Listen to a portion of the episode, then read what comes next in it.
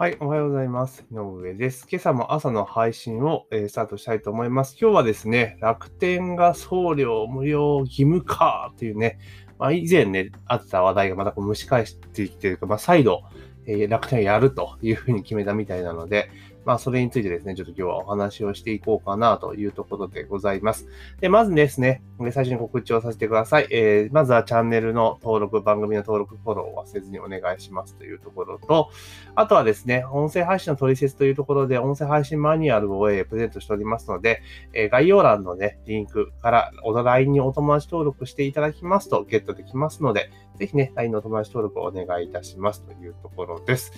では、えー本題に入らせていただきまして、楽天が送料無料義務化というところでね、確かあの、去年かな、ありましたよね、楽天がその、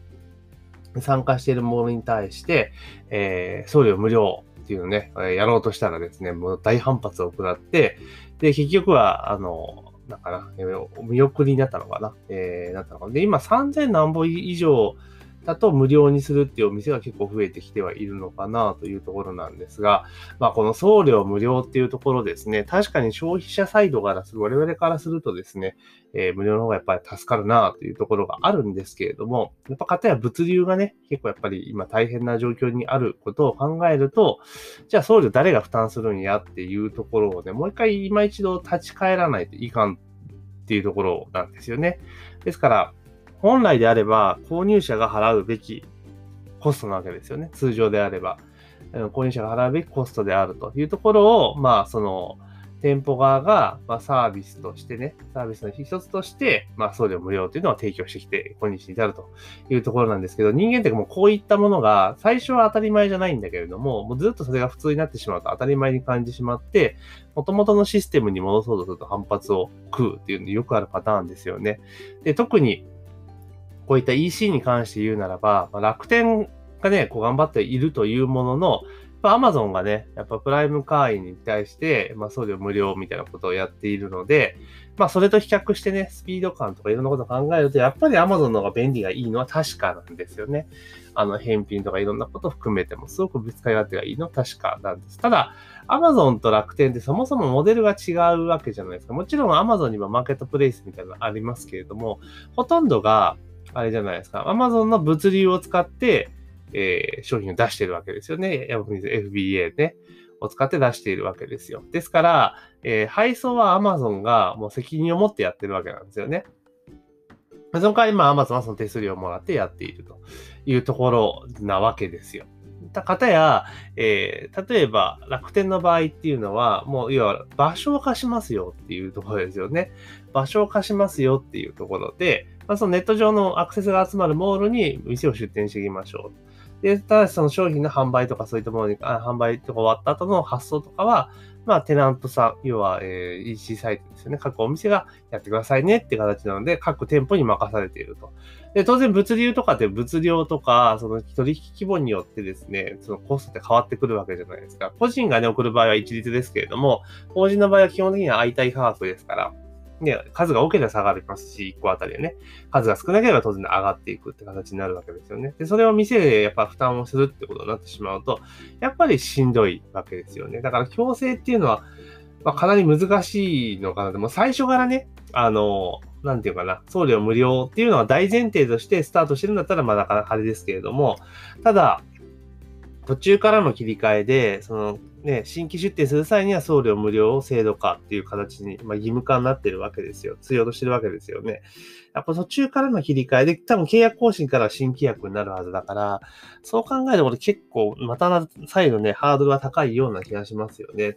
うん、どうなんだろうと思います。だから楽天はこの問題はね、やっぱ送料無料にしたいわけじゃないですか。基本的にはね。うん、だから、じゃあこれを、えー押し切ろうとした場合どうすればいいのか、要は Amazon と対抗し得るような形にしようとかどうすべきなのかって言ったら、まずは楽天が自社で配送網を作る。確かこれうまくいかなかったのかな？えー作るっていうことが一個ですよね。だから要は Amazon と同じようなモデルを作ると。だからテナントさんから、えー商品を集めて倉庫に入れて、で、配送は、管理と配送は楽天がやるという形にしてしまう。そうすれば送料の問題っていうのはある程度解決はできるかなと。で、お店側もそのめんどくさいその発送業務とかそういうのもから解放されるというところがあるわけですよね。まあ、ただ当然その手数料分っていうのをね、お店さんが負担するわけですから、まあ手数料、送料をね、古典で負担するよりは、まあマシだろうっていうのはあります。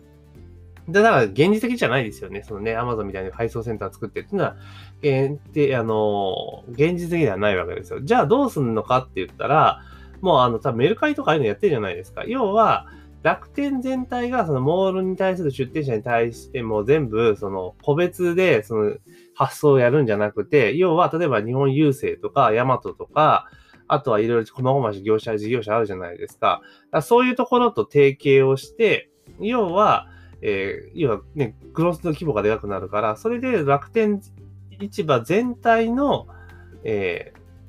ー、取引でね、それで1個あたりの単価を下げて、で、それをモールのお店の中にはが利用できるような感じにしたらいいですよね。そしたら1個あたりの単価は下げられるし、えー、お店としても、まあ、負担に耐えうるレベルには多分下げることができると思うんですよね。うん。っていうことをまずやる。で、あとは、その、まあ、激変緩和措置じゃないけれども、まあ、送料負担分、該当分に関しては、例えば楽天のあの手数料ですよね。そこをちょっと削減するとかね。えー、ディスカウントするよとかいうぐらいのことをやっていって、まあ、移行していかないと、はい、じゃあ次の契約更新から送料無料でお願いします以上だと、結局お店に負担を強いているわけじゃないですよね。うん。だからそれはちょっとまずいかなと。で、もちろん送料無料嫌だったら出てくださいっていうのも、まあ一個成り立つわけですじゃないですか。まあそれはそれでいいと思うんですけどね。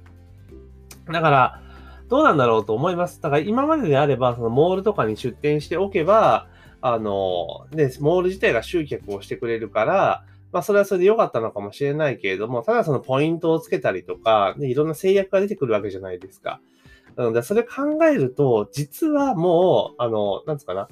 EC とかっていうのが、そのスタート段階であれば当然モールでね、参加する意味合いってあったかもしれないけれども、もう今って逆に言うと、モールに出店しないで、まあ自社で EC ですよね。だから例えばベースとか、ショッピファイとか、ストアーズとか使って自社で EC を立てて、で、そこに対して自社が広告を打つってことをやって販売した方が、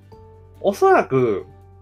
コストは安いと思うんですよね。うん、モールに出すよりも。うん、だから自社商品を、えー、その、なんつうかな、ウェブ広告で集客して売るっていう風にした方が、まあ、決済手数料が何本かかかるにしても、大体、えー、そういう大手サイト使ったとしても、大体5%以内なんですよね。3%から4%ぐらいが多いのかな。うん。で、できるわけじゃないですか。で、それで広告費用を、まあ、使ったとしても、あの、楽天とかそういうところに支払うものよりも、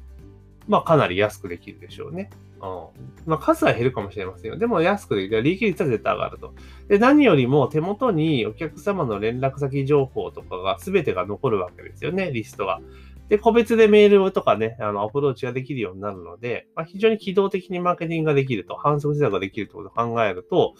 もうモールに入るっていう意味合いっていうのはなかなか少ないのかなっていう気がしますよね。だからそれこそ、もう、あの、ね、基本的には、その、まあ、いろんな規約があってね、縛りがあるのかもしれないけれども、もうモールっていうところを卒業していったらいいんじゃないかなっていう気がしますよね。で、これで考えると、あの、ヤフーショッピングとか今かなりもう楽天を攻め込む 絶好のタイミングでもありますよね。うん。っていうところで、まあ競争もありますけども、アマゾンにそのまま対抗しようっていうのはなかなか難しいんじゃないかなっていう気はします。うん。なので、まあ、これね、またここまで本当に押し切るんですかね？どうなんですかね？消費者としては、まあ当然いいっていうふうにね、えー、一時になりますけれども、ただお店さん側がすればその負担が増えるってことは、それでお店の粗利益を圧迫するわけですし、で、それに反則費用とかもかかってくるわけですから、かなりきつくなるっていうのは事実かなというところですし、そして何よりもそのね、えー、物流が今大変な状況にあるってことも考えると、やっぱり送料は基本的にはもう、あの、で、例えば半分は消費者が負担しますって、半分はお店が持ちますよ、みたいな感じを、まあ一般的にした方がいいんじゃないかなという気はしますけどね。うん。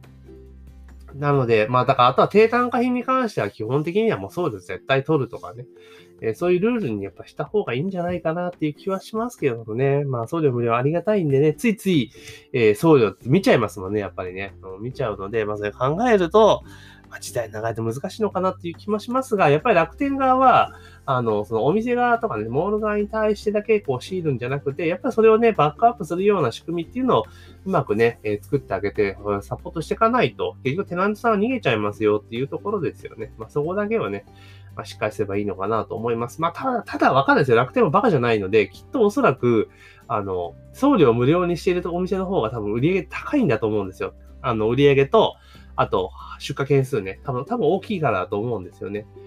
だからそこら辺をちゃんとシミュレーションして、その数字として見せてあげて、いや、送料無料することで経費こんだけ上がるけれども、まあ、売上げこんだけ上がると。だから、粗利ベースはほとんど変わらんのですわ。っていうのが、ちゃんと説明できてるんだったら、まあまあ、それはそれでいいのかもしれないですし、でさっき言った通り、楽天側が、え、物理業者と契約をして、まあ、包括的にね、えー、低単価で、え利用できるような形の仕組みを整えてあげれば、この問題は解決するんじゃないかなというふうに思ったりします。というところで今日はですね、楽天送料無料化、無料義務化というね、記事がありましたので、まあ、それについてね、お話をさせていただきました。ぜひね、番組登録とフォローを忘れずにお願いいたします。番組の登録登録を忘れずにお願いしますというところと、あと、えー、LINE 友達登録でですね、音声配信の取説というマニュアルをプレゼントしております。音声配信の概要欄にですね、